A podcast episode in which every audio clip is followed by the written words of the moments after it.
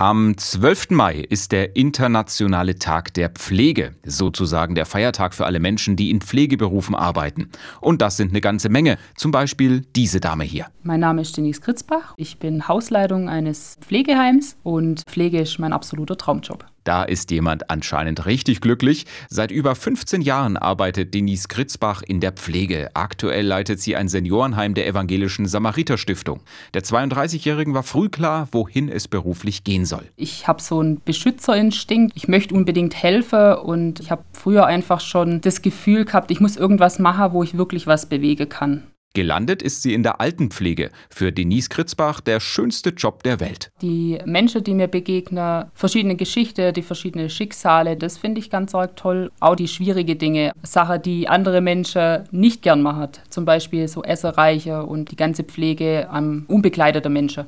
Ihre Berufswahl hat sie noch nie bereut, trotz Dauerbelastung durch Fachkräftemangel, aber zumindest die Bezahlung habe sich deutlich verbessert, sagt sie, und macht auch jungen Menschen Mut, in die Pflege einzusteigen. Weil es sehr viel Spaß macht, mit Menschen zu arbeiten, weil Köpfchen erforderlich ist, weil man eine steile Karriere in der Pflege einlegen kann, vom jungen FSJler bis hin zur großen Regionalleitung zum Vorstand einer ganzen Heimstiftung.